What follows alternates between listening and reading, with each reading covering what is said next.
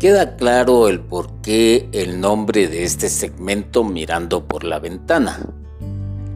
El mirar por la ventana es algo pasivo.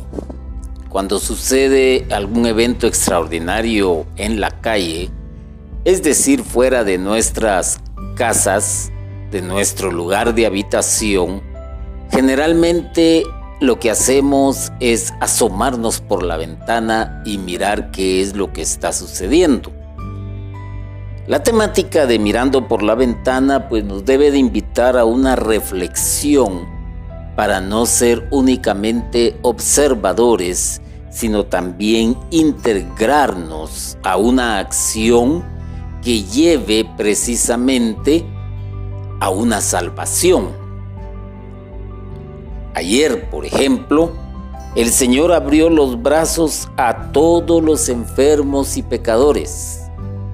No excluyó a ninguno. Hoy tenemos, por ejemplo, eh, el azote de la pandemia por el denominado en su nombre corto COVID-19, donde nos hemos encontrado con personas que se han infectado, ya sea por descuido, ya sea por necesidad, por necedad o ya sea por una necesidad de cumplir con ciertas labores.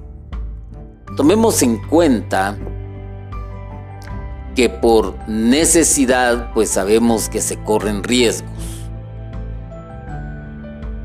Y por necedad sabemos que no debemos de acudir a lugares donde eh, está por las autoridades determinado que no se debe de acudir como por ejemplo lugares encerrados donde hay que respetar un aforo, eh, etcétera.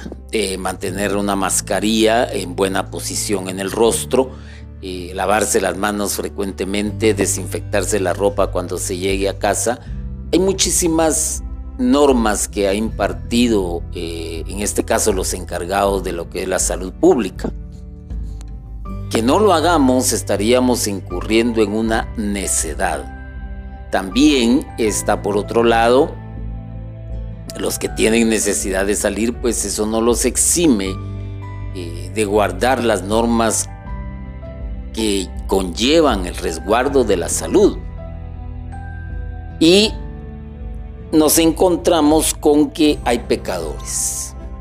Pecadores ha habido todo el tiempo, desde Caín y Abel hasta la fecha. Estos pecadores, pues hay que verlos con ojos de misericordia. Y el Evangelio nos presenta un, un cuestionamiento que Jesús hace al ayuno judaico. Pongámosle atención a ese aspecto.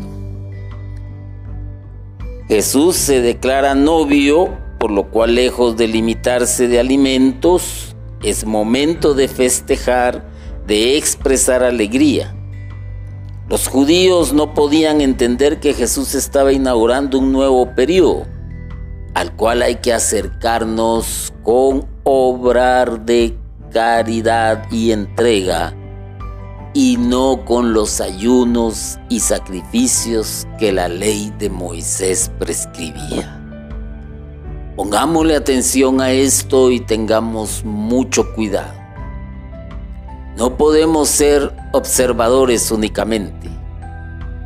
Los cristianos no podemos ser pasivos y no nos debemos de contentar con actos de piedad como el ayuno, y como los sacrificios personales, llamémosle de esta manera, o simplemente con cumplir ritos. Hay mucha gente que necesita de una palabra de consuelo. Hay mucha gente que necesita ayuda económica. Hay mucha gente que necesita una medicina.